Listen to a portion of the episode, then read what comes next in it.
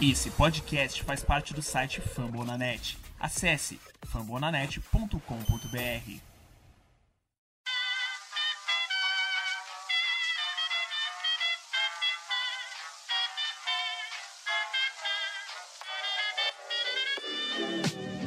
Mais uma rebatida forte. E ela tá fora daqui!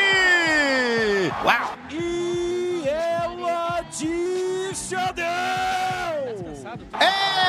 É home run! Aquele abraço. Salve, salve Brasil! Está no ar mais um Rebatido, Rebatido 85. Eu sou o Thiago Mares, o Red Bus Brasil, arroba Thiago Mares no Twitter. E eu não estou sozinho, eu estou com ele, o capitão do último Rebatida, de quinta-feira, Felipe Martins, o Soxcast. Tudo bom, querido? Salve povo, boa noite, bom dia ou boa tarde. Olá, Thiago Mares, Bernardo, Guto, vamos que vamos. Também está comigo ele, o capitão do nosso mais novo produto da casa, o Braves, Sox, o Braves Shopcast. Foi mal. Tudo bem, tudo bem. É, a gente paga aí pela, por ser novo, né? Tá chegando agora. Muito boa noite, boa tarde pra todo mundo que estiver ouvindo. E até bom dia também pro Felipe Guto, Thiago Mares. Vamos falar muito de beisebol e as cornetadas que faz parte. E também está comigo ele, o nosso membro do. Nosso membro híbrido que participa tanto na segunda quanto na quinta, Guto Edgar, dono do Iancast. Bom, querido. Fala Thiago, Bernardo, Felipe, galera que tá escutando a gente. É isso aí, mais um programa aqui, rebatida de número 85.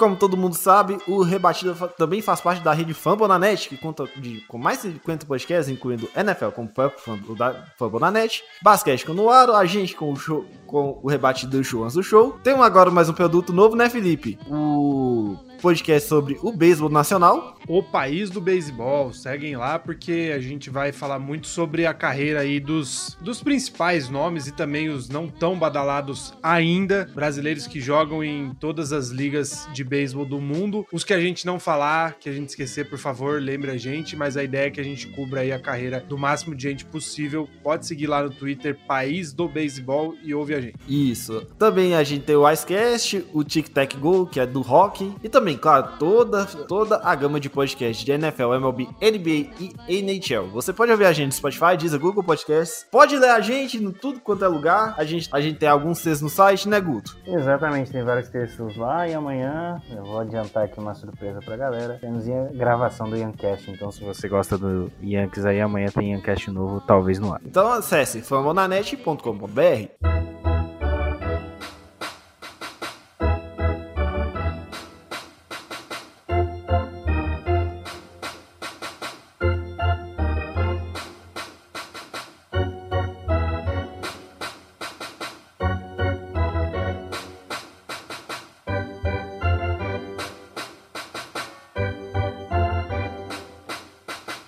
Things first, galera. A gente viu nas últimas semanas Cardinals liderando a divisão central da Liga Nacional. Nós vimos Cubs liderando a, a divisão central da Liga Nacional na semana passada. E hoje o líder da, Liga, da divisão central é o Milwaukee Brewers. Bernardo, o que tá acontecendo com essa central que ninguém consegue ficar mais do que 15 dias dominando essa divisão? Ah, uma divisão que tradicionalmente é equilibrada. Na- nas últimas temporadas, a gente viu o, Cardinals chegando em playoff, o Cubs chegando em playoff sendo campeão, Brewers também. E o Cincinnati, que eu não tiraria dessa briga ainda não. Eu Acho que é uma divisão muito equilibrada. Não tem. A gente não olha pra um time ali e fala, pô, esse aqui vai arrebentar, como era o Dodgers na divisão dele nas últimas temporadas. Não, não, não dá pra, pra gente descartar ninguém realmente. Só o Pittsburgh tá muito mal, mas até o Cincinnati, que se a gente parar agora e olhar pra, pra classificação, tá cinco jogos atrás. né? Ainda é uma diferença que dá pra tirar. A gente tá entrando agora no, no mês de junho. Muito beisebol pela frente e, e lesões, né?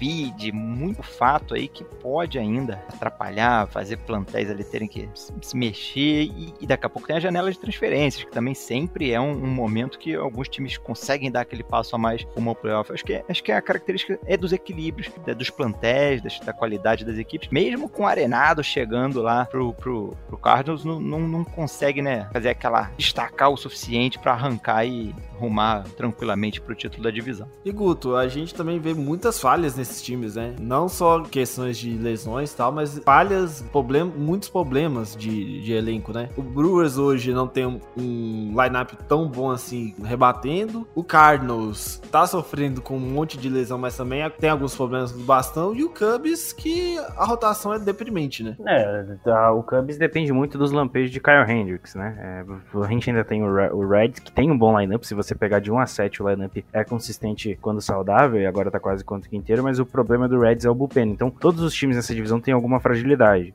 O Cardinals tem uma luva muito, muito boa, né? Uma defesa muito forte, porém ainda alguns buracos em, alguma, em alguns setores do, do lineup e a rotação, tirando o Flaherty, eu reitero que não é nem um pouco confiável. O Thiago Mares deve adorar o Carlos Martinez arremessando. Então, cada time tem um probleminha aí. Eu acho que o Cubs, é, por mais que esteja brigando nesse momento. Não, eu só ia completar falando que o Cubs eu acho que pode ter ser um potencial vendedor na trade deadline, independente se estar competitivo ou não. É muito bizarro porque nem quatro anos atrás eles estavam brigando e foram campeões da Major League Baseball e agora já estão trocando e de se desfazendo de peças, mas eles têm bons ativos como, como o Baez, o Chris Bryant, o próprio Anthony Rizzo, vários jogadores que logo vão virar free agent ou estão entrando no último ano de arbitragem aí.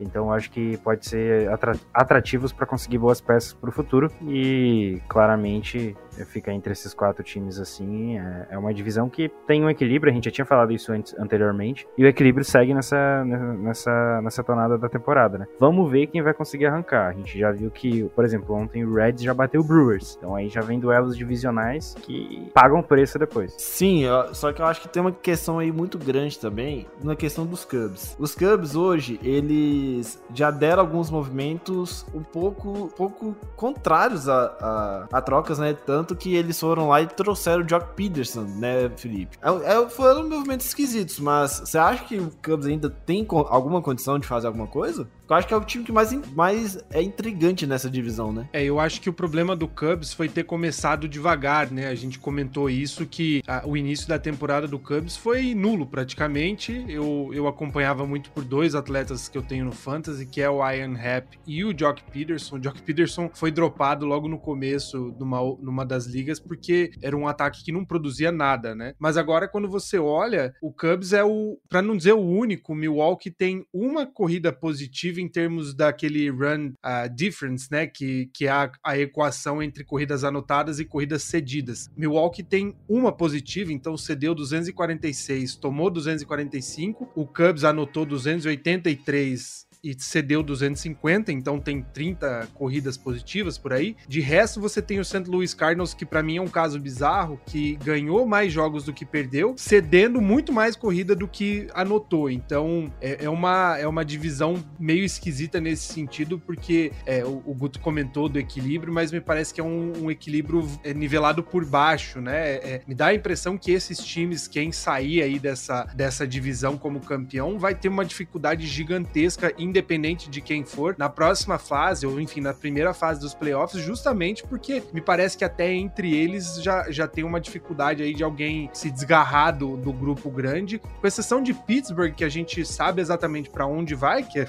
lugar nenhum, a gente não consegue entender o que, que é a pretensão de cada um dos times. Na verdade, eu vou fazer um pequeno parênteses disso aqui pelo seguinte: o Cardinals, muitos falam, ah, o Cardinals é o time que tá positivo, mas é um time que tá com um run diferencial muito grande, muito grande. Só que o que acontece? Cardinals, por exemplo, ele tava, sei lá, e fica. Ele vence as partidas 5 a 4 só que perde de 10 a 1 por exemplo, como foi o jogo do, contra o Indians na terça-feira. E ontem foi lá e ganhou um pouco mais. É, bem apertado, mas ainda ganhou. Ah, ontem ganhou até largo, ganhou por 8 a 2 Mas geralmente casos ganham de 5 a 4 6 a 3 Então, quando ganha, não abre tanta diferença, mas quando perde, perde de muito. O Reds, ele, o, o Guto falou até bem. O, o Reds, cara cara, a gente olha e vê assim, putz, desculpa lá, puta merda. Mas esse time não vai pelo. Como é que esse time tem um bom ataque desse jeito e tá, sei lá, negativo, quase positivo, né? Então são muitas questões que você fica pensando assim: será que esse time vai pra algum lugar? Vai fazer alguma coisa? Os Brewers, sei lá, eu já desisti de achar o que, que eu vejo deles, porque a, o a rotação deles é muito boa com o Woodruff, com, o Burns e tal, mas sei lá, não, eu não consigo ver alguma coisa. Você consegue ver alguma coisa desse time, Bernardo? Realmente é- chega até a surpreender, tá com um recorde de sete partidas acima, né? Positivo. Tem um, um bullpen ali que consegue fechar jogo também. Isso é importante, né? Porque se você tem uma rotação que, te- te- que vai longe no jogo, cedendo poucas ou quase nenhuma corrida, não, não permitindo o adversário anotar, aí você entrega ali pro final, com, com oitavo, nona entrada, já com Raider pra fechar, você não precisa também marcar muitas corridas. Eu acho que essa tá sendo o trunfo do, do, do Brewers. Você tem uma rotação sólida, tem um baita fechador, então você ali com uma, duas, três corridinhas, você consegue já ganhar um jogo ou vários jogos. Acho que o ataque realmente não tá sendo aquela coisa, o Yelich não é, né, mais, não é, cadê aquele cara candidato a MVP, sofreu com lesões também, então tem outros buracos ali, mas tá fazendo um o feijão com arroz do beisebol, não cedendo corrida, marca uma ou outra ali, de vez em quando, belisca as vitórias e tá, tá na briga. Tanto que o, o round differential, né, como você falou, no caso do, do Cardinals é, é bem negativo, o do Milwaukee é um, mais um. Então, aquela marca, não marca muitas corridas, mas também não cede muitas corridas. Então fica aí nesse, nesse trade-off que tá dando certo esse ano, por enquanto tá ali dividindo a liderança, né, tá, tá na ponta da, da tabela. Já passando pra gente pro segundo, falando de jogadores e tal, Jack Kelenic subiu, fez alguma coisa, exatamente nada, e já voltou pra Triple A. Guto, já podemos chamar de decepção ainda não? Ah, você chamar de decepção um cara que tem um potencial gigante e só não conseguiu se adaptar porque o nível é outro. O Felipe pode falar muito melhor disso porque ele viu Santana subir é, lá no, no Boston Red Sox e sofrer, porque a Major League Baseball é isso. É, não adianta você jogar muito bem na, na AAA, na AA. Lá é tranquilo, a Major League Baseball é outro nível. O Kelly Nick ainda precisa de um pouco mais de, de polimento. Ele não é um jogador ruim, mostrou coisas boas sim, muitas coisas boas. Ele pode ser um cara muito interessante em base, principalmente. Ah, vai precisar ficar mais um tempinho na AAA e depois voltar, mas longe de ser decepção e as pessoas têm que ter um pouco de calma. É, existe uma, uma questão, o Guto comentou aí sobre o Dani Santana, entre os torcedores do Red Sox, muito se fala, né, de por que não subir prospecto tal, né, muita gente esperando aí que, que Jaren Duran leve toda essa, essa potência que ele, que ele está tendo nas categorias de base, mas aí corre esse risco, né, quando o cara chega na, na Major League, muda completamente o, o nível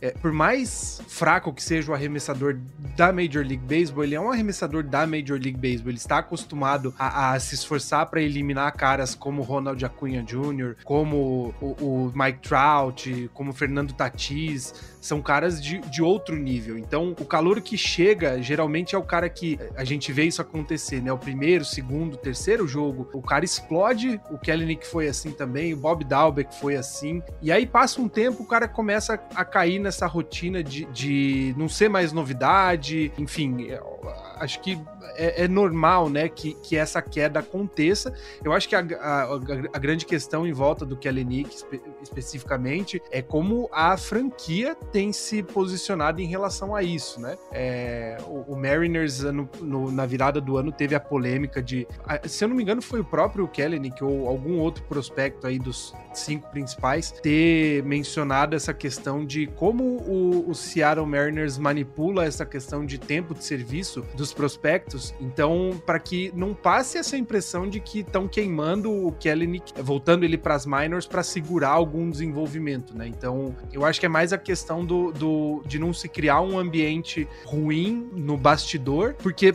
como o Guto falou, potencial ele tem em muito. Para quem não sabe, o Kellenick vem de uma família que o pai dele é dono, enfim, tem uma, uma academia, né? Então os filhos são atletas de verdade e tem um, um, um condicionamento físico bom, tem um potencial de, de, serem bons atletas, né? Então acho que pra, principalmente para o torcedor de Seattle pode ficar calmo que o Kellenick ainda vai voltar e dar muita alegria. É, muita gente se prendeu muito aos números, né, né, Bernardo? Vendo, vendo que o, que o Kellenick estava produzindo, o que a farm do, do Mariners já está produzindo, na verdade, ficou aquela sensação de. É que eu acho que a gente viu aí, quem, quem acompanha os últimos 4, 5 anos, nós vimos uma leva de prospectos subindo e fazendo muito barulho. Você pega o, o Juan Soto, o próprio Acuna Júnior que a gente mencionou, o Tatis, é, são caras que estão subindo das ligas menores e causando um impacto absurdo nas franquias, né? É, mas nem todo mundo é essa estrela que vai despontar logo, na, logo de... O próprio Caio Lewis, né, né, Felipe, que desmontou? É, exatamente. A gente tem uma, uma leva boa aí de bons representantes. Mas aí volto, volto a mencionar, né? A torcida do Red Sox, por exemplo, criou uma expectativa gigantesca em torno do Bob Dalbeck. O cara chegou, foram seis jogos consecutivos, se eu não me engano, com home run no fim de 2020. Virou o ano,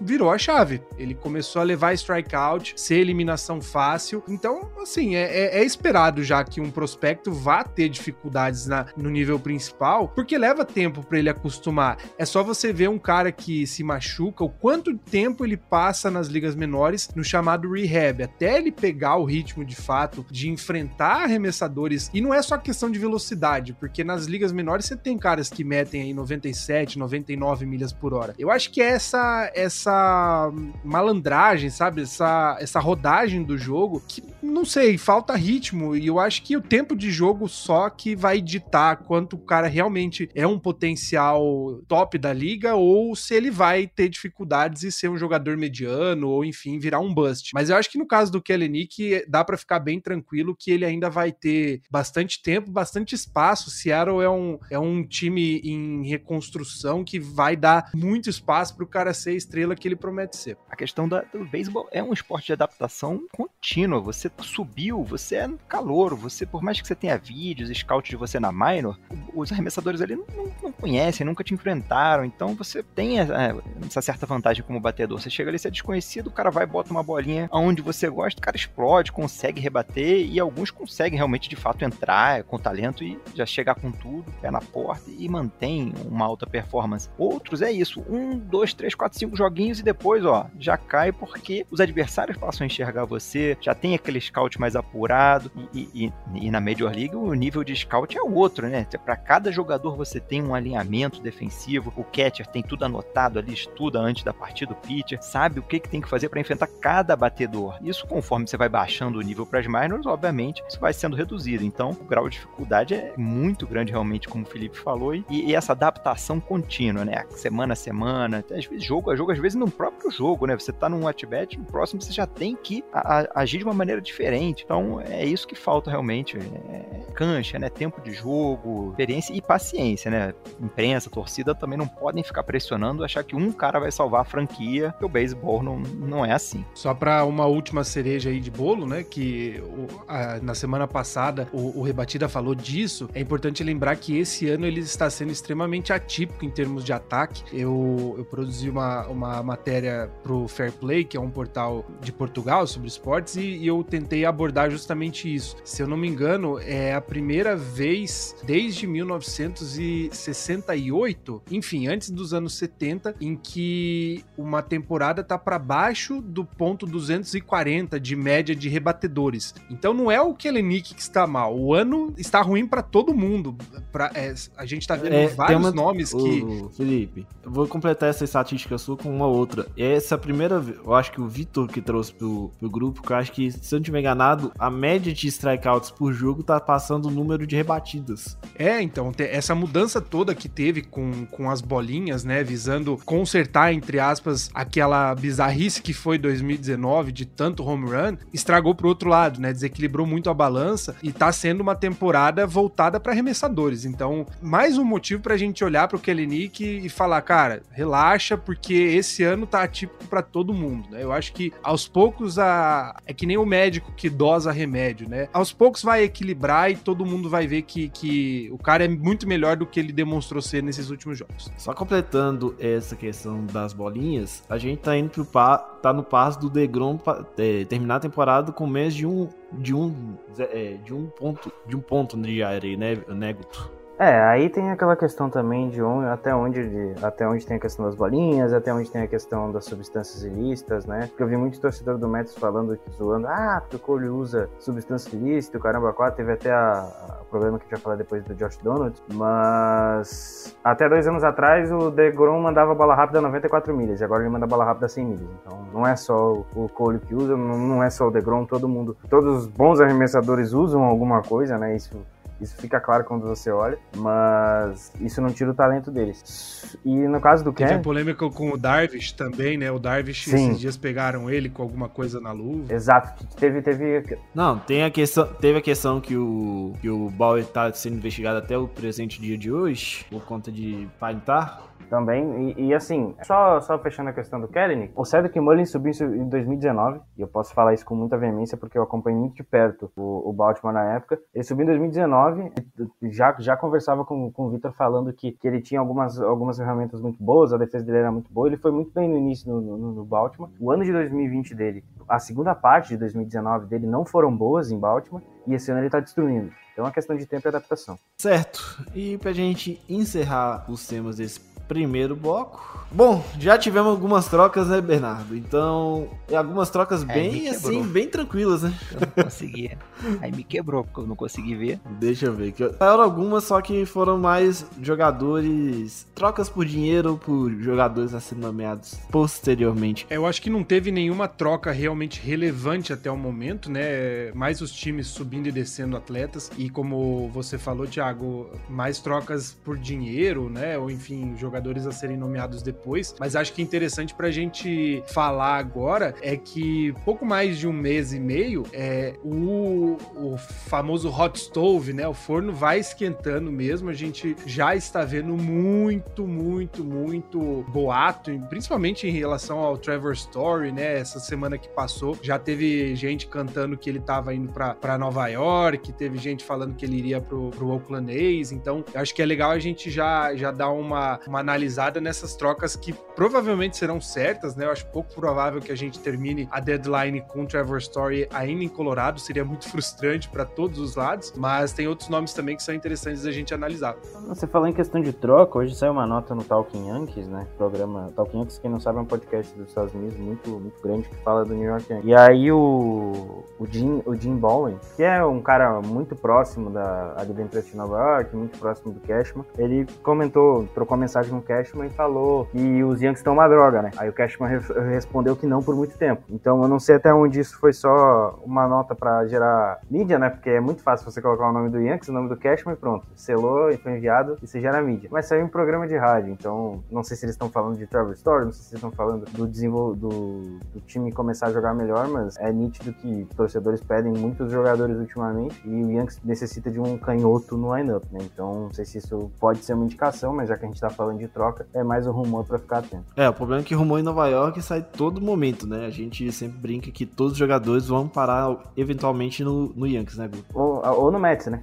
São os dois centros comerciais de Nova York, é muito fácil colocar um dos jogadores lá. O New York Times coloca muita gente no New York. Eu brinco com o Guto, gosto de falar que tal jogador se destaca, o Yankees tem interesse nele, e aí o Guto já, já fica feliz porque tal jogador pode ir pro Yankees, né? Então, mas assim, é natural, é o, é o grande centro, é o time com mais dinheiro, e é um time com espaço, né, pra melhora. Eu, eu vejo que é aquela coisa, os times que já estão acima da taxa, né, ou muito próximo da taxa, qualquer respirada que eles derem já vai ter que pagar um, um imposto, ou enfim, pagar uma multa, entre aspas, por estar acima de um limite é, justo com todo mundo. Então, pro cara que já tá acima, não faz diferença especular mais jogadores, né? Aí que tá, o Yankees tá abaixo do Luxury Tax. É, eu acho que o único time que a gente não vai ver no movimentação vai ser dos Dodgers. É, mas não precisa melhorar nada, né? O Dodgers não precisa melhorar nada, mas só complementando, o Yankees não tem. O Yankees não tá acima do Luxury Tax. Então se fizer uma troca agora com um cara, dependendo do valor, ainda ficaria abaixo. Se eu não estiver errado, a gente tá 10 ou 8 milhões abaixo do Luxury Tax nesse momento. Então, dependendo, a multa ainda seria abaixo. Nesse momento, é,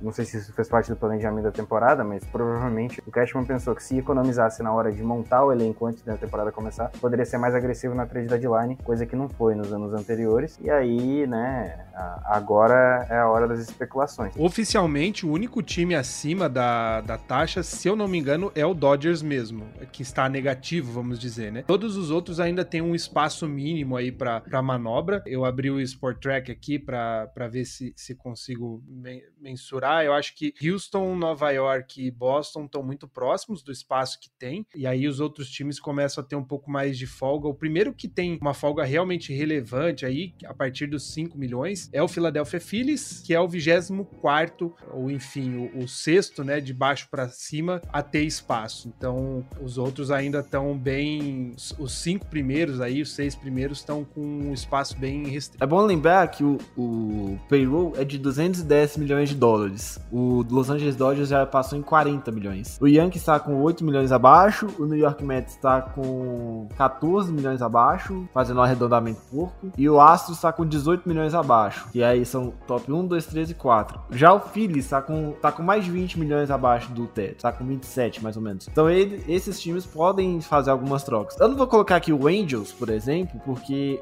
o Angels a gente sabe que tem muitos problemas e fazendo aluguéis assim a torta e a direito não vai resolver muita coisa. Mas Boston, por exemplo, acho que é um time que pode ser um comprador. Não sei se o Felipe vai concordar comigo, mas tem espaço, tá com apenas 176 milhões, apenas aspas, 176 milhões no payroll. É um time que tem algumas necessidades, principalmente no corpo, no corpo de arremessadores. E é um time que pode vir, esse, não vai ser um, um comprador maluco, mas vai eu acho que vai ser um pouco mais direcionado, né, Felipe? Eu acho que a chave para saber se Red Sox vai ser comprador ou vendedor é justamente esses próximos dias aí antes da deadline, né? Temos aí um mês. O, o Red Sox estava em uma crescente praticamente, eu até comentei, liderou a, uma das divisões mais competitivas da liga por quase 50 dias consecutivos. Na verdade, desde que assumiu a liderança lá em, em, em abril, no começo da temporada, só foi perder agora, quando começou a perder jogos e, e Tampa Bay Rays, é, que é o time mais quente, assumiu a liderança e também acho que vai ficar um tempo assim. Se o Red Sox conseguir manter o nível competitivo de um, dois jogos atrás de Tampa, quando chegar na deadline, se força a competir, porque o time que tem hoje é bom, mas não suficiente para poder competir até o fim do ano, e muito menos em playoffs. O Red Sox começou a mostrar as deficiências, como você falou, o corpo de arremessadores é restrito. Um arremessador que se machuque ou que fique fora dos, dos titulares da rotação não tem reposição. Claro que Chris Sale eh, tá batendo a porta aí o retorno, mas até que volte, o time tem que fazer mudanças se quiser se manter competitivo, né? A ideia, o projeto era para 2022, mas o time tem sim espaços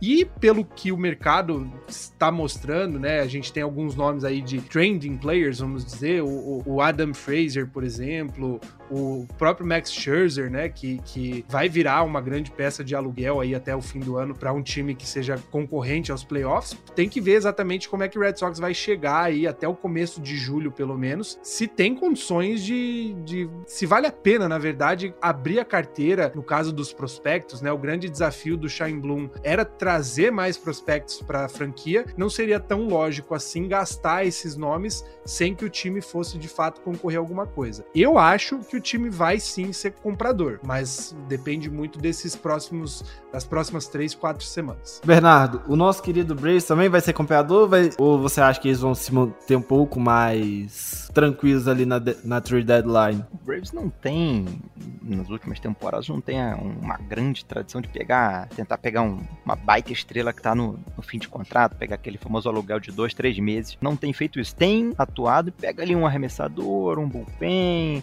alguém para compor elenco. Tem isso sim tem feito. Acho que esse ano era importante pegar um mudar um pouquinho o perfil, de repente pegar algum nome de peso, seja para rotação, principalmente para o bullpen. O Braves está com o pior bullpen da Major League. As duas últimas partidas entregou, o bullpen novamente entregou para um rival de divisão, foram dois walk-offs para o Phillies, tá muito ruim e, e, e, e, bullpen é uma coisa que você consegue arrumar com, até com mais tranquilidade no, numa trade deadline, diferente ali daquele grande bastão, de, um, de uma super estrela, eu acho que o bullpen pode ser, pode deve né, ser o foco agora para a segunda metade da temporada, senão o Braves vai conseguir a proeza de perder para o Mets. E só para vocês terem uma noção, vou dar esse pitaco eu vou ter que dar. Olhando aquele número, o número né, de performance dos times contra adversários que estão acima dos 50%. Todos os times da, da Liga Nacional Leste estão com um recorde negativo quando enfrentam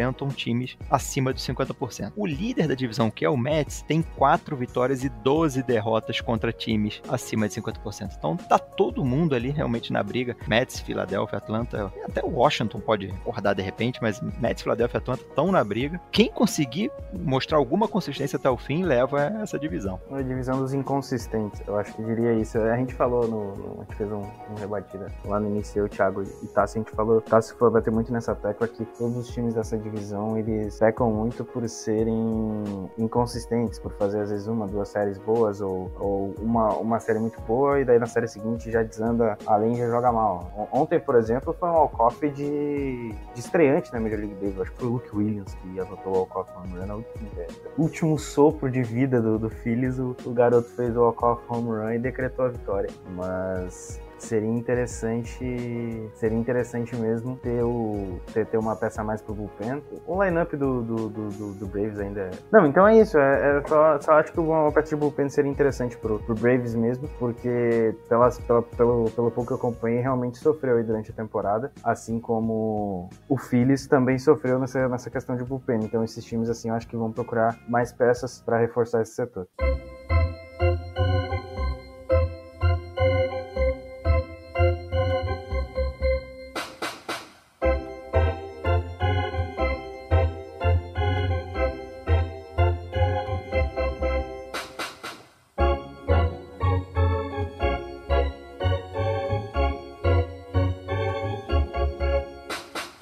senhores, seguindo aqui o nosso programinha, começou a votação do All-Star Game e quem votou, quem tá votando Chris Wright tendo o Nolan Arenado na mesma divisão, acho que tá um pouquinho maluco, né, Filipão? Eu acho que esse ano tá difícil para escolher. Claro que tem algumas decisões que não tem muita, muita discussão, né? Eu tô até com abrir a página que eu não tinha aberto ainda para ver as opções, mas, por exemplo, Liga Americana, primeira base, é óbvio que pelas estatísticas é, é muito claro como o Vlad Guerreiro Jr. se destaca, mas aí você vai para a Liga Nacional, por exemplo, as primeiras bases praticamente todos estão muito abaixo do que era esperado, né? Você vê um, o Goldschmidt com 251 de average, o Rhys Hoskins não tá tão bem assim, o Anthony Rizzo também não tá bem. São nomes grandes aí conhecidos que poderiam estar rendendo mais. Mas é aquele momento que envolve clubismo, envolve o hype, não necessariamente os melhores atletas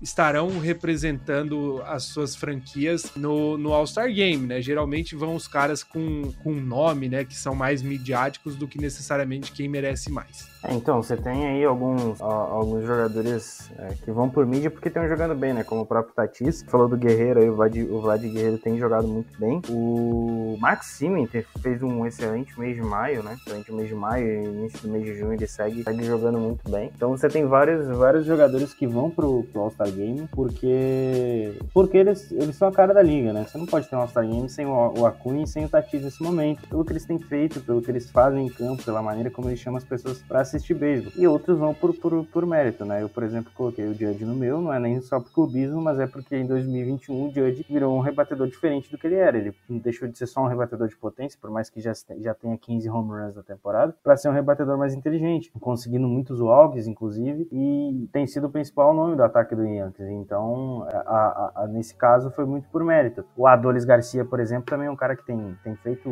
a torta e a roda lá no Texas, tem sido muito divertido. Parabéns, Thiago Mares, por fornecer vários bons jogadores para o restante da liga, assim como Adolis Garcia, Ranger Rosarena e tantos outros. Bernardo, como é que anda seu time lá? Já fez as escolhas? Como é que você acha que, tá, que vai ser o All-Star Game? Tiraram da sociedade, infelizmente. Né, tiraram justamente, tem mais aqui não prestigiar esse tipo de, de atitude antidemocrática. Tem, o povo tem que ser ouvido. Agora, não tô com nenhuma vontade de, de votar nesse All-Star Game, ô, pessoal, só pra vocês terem uma noção, né? Aquele, aquele torcedor que fica mal acostumado. Ano passado tinha, tinha Darno ganhando Silver Slugger, Ozzy Alves ganhando Silver Slugger, Max Fried jogando demais, Free, Freeman MVP. E esse ano? Não dá nem pra ter clubismo, só tem o Ronald Acunha. Se você botar o Ronald Acunha de catch de primeira base, de segunda, só assim pro, pro torcedor do Braves ter alguma alegria e conseguir eleger alguém. Acho que o Acunha é, é sem dúvida, tá lá. O resto, você pode votar.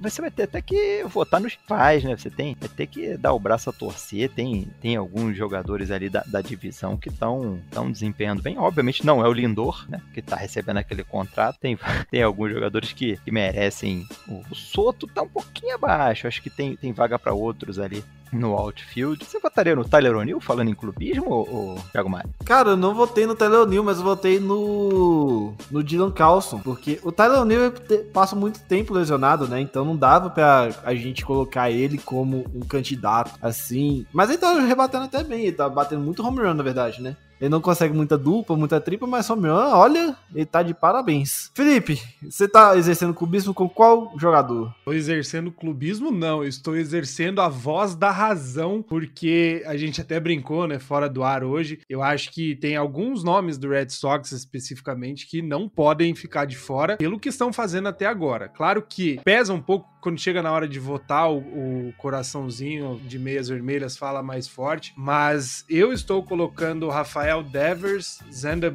Xander Bogarts e possivelmente JD Martinez, aí sim por clubismo, mas eu acho que Devers e Bogarts eles são, são os jogadores mais quentes aí do time do Red Sox e líder, líderes da, da liga americana, pelo menos em algumas estatísticas, principalmente Rafael Devers, né? Então, não acho que seja um caso de clubismo, eu acho que seja mais uma, uma sensatez nesse momento. E falando em sensatez, vamos conversar um pouquinho sobre MVPs, né, né Guto? Do seu time eu acho que não tem ninguém, mas quem você votaria hoje para MVP da Liga Americana? É, primeiramente, eu queria dizer que você falar de Alexander Bogart e não falar de Tim Anderson só porque não é do seu time é um verdadeiro lápis de clubismo, né? O Tim Anderson tá jogando muito de novo.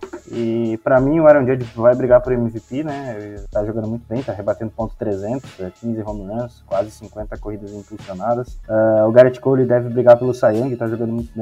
E a Arei tá em 2.0 alguma coisa, agora não vou lembrar o certo. E como a Liga Americana tá bem disputada, não tem um Degrom da vida, o Garrett Cole deve sobrar aí. E o bullpen do Yankees tá jogando muito também, né? Então tem vários nomes ali que poderiam ir pro, pro All-Star Game, né? O Chapman tá jogando demais, tá com areia abaixo de um. Você tem o o Chad Green jogando bem, o Johnny Loaiziga, que se firmou como um reliever de qualidade. Então é isso, o bastão do Yankees ainda tá frio, né? O fato é, o fato é esse, tem poucos jogadores rebatendo bem. Nesse momento, só o Judge do lineup eu, eu enviaria. Talvez o Stento como rebatedor designado, porque ele tá com um aproveitamento até que legal, 27 ou 28%, 12 ou 13, ele bateu dois home runs ontem, não vou lembrar o número certo de home runs dele, mas tem uma listinha legal aí. Felipe, qual que tá sendo sua votação para MVP neste momento, já no caso da Liga Nacional?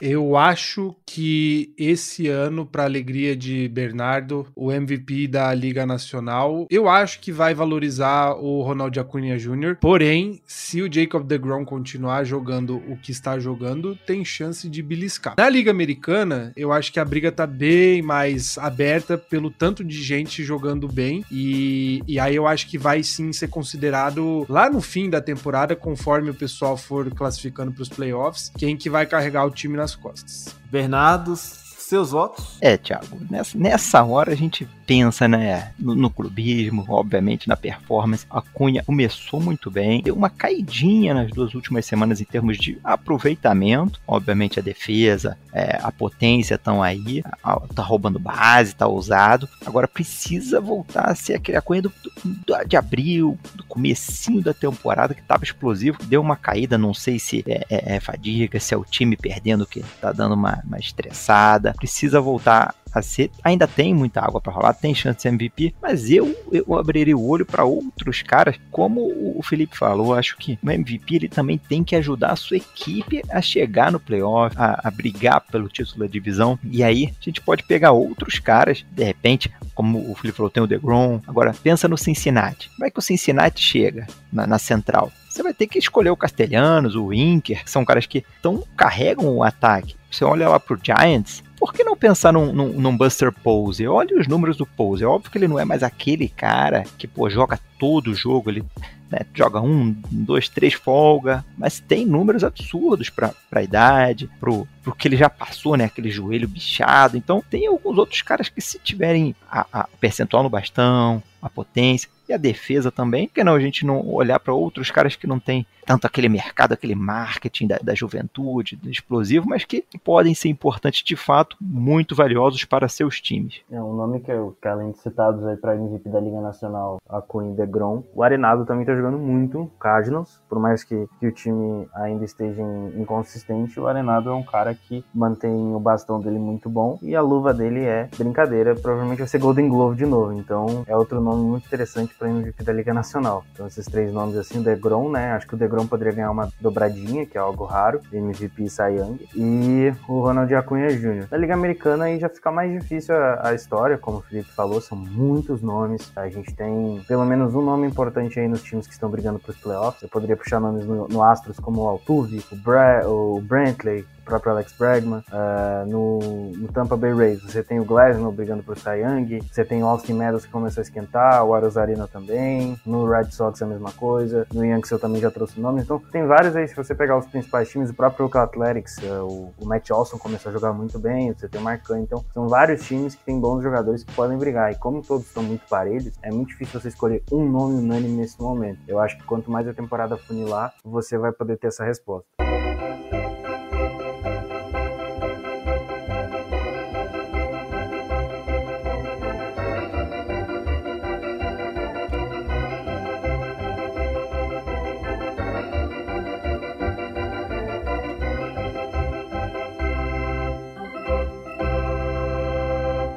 Guto, com você, jogos do fim de semana que você recomenda para o nosso querido público. Então, né, amanhã, para quem acompanha o podcast Tosse Yankees, é day off, né? Day off na sexta-feira, algo raro. Tem muito time day off hoje, né, na quinta-feira, porque esse final de semana a gente vai ter muitas séries interligas e eu não vou deixar de exercer meu clubismo aqui, que é, que é normal. Vai ter Philadelphia Phillies e New York Yankees em Filadélfia, com o arremessador do Yankees rebatendo. Vai ser interessante assistir isso. E fica aí como minha dica de série pro final de semana, uma série de dois jogos, sábado e domingo somente, mas é, pode ser uma série bem interessante. E hoje, hoje já está rolando, né? Hoje a gente está gravando na quinta-feira. Se você, você vai ouvir esse, esse podcast na, na, sexta ou posteriormente no máximo sábado, uh, São Francisco Giants Washington Nationals é uma série também do final de semana que vai ser bem interessante. A gente vai ter inclusive rodada dupla no sábado, então fica ligado aí que vai ter jogo atrasado. Então, São Francisco Giants e Washington Nationals, duelo entre um time que está liderando a sua divisão contra outro que busca uma crescente numa divisão equilibrada. Então fiquem, fiquem ligados aí. Bernardo?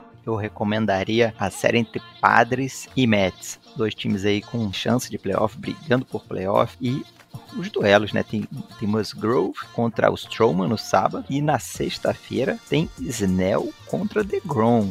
Quer dizer, dois caras aí, né? Topo de linha. E, e, o Snell foi muito bem na última partida. Ele não vem tão bem assim na temporada, mas na, na, na última já foi bem. Então tá querendo voltar aquele Snell. É um jogo, uma série que promete pegar fogo lá em Nova York. E quem sabe, né? O Mets. Vamos ver como o Mets reage jogando contra um time que tá com um recorde positivo, né? Que essa tem sido uma das grandes dificuldades do, dos metropolitanos de Nova York. Bom, a minha recomendação de série vai ser a maior, a maior rivalidade do beisebol, que é Cardinals e Cubs. Nem também tem clubismo. Só que uma série eu acho que vai. Uma série alternativa que as pessoas devem gostar, que não é tão alternativa assim, é Blue Jays e Red Sox. É uma série do final de semana, uma boa série. O Blue Jays é um bom time e vai ter, eu acho que vai ser interessante ver como que esse. como que o Red Sox vai proceder nesse final de semana. Felipe, o microfone é todo seu. Eu ia dizer que é clubismo, mas nem tanto por clubismo, talvez até o Guto concorde comigo. Tem duas séries da nossa divisão aí nesse fim de semana, né? Sábado sábado, domingo, sexta, sábado e domingo, Red Sox e Blue Jays, como o, o Thiago Mares já falou, e Baltimore Orioles e Tampa Bay Rays. Essas duas séries envolvem quatro times. O Orioles já fora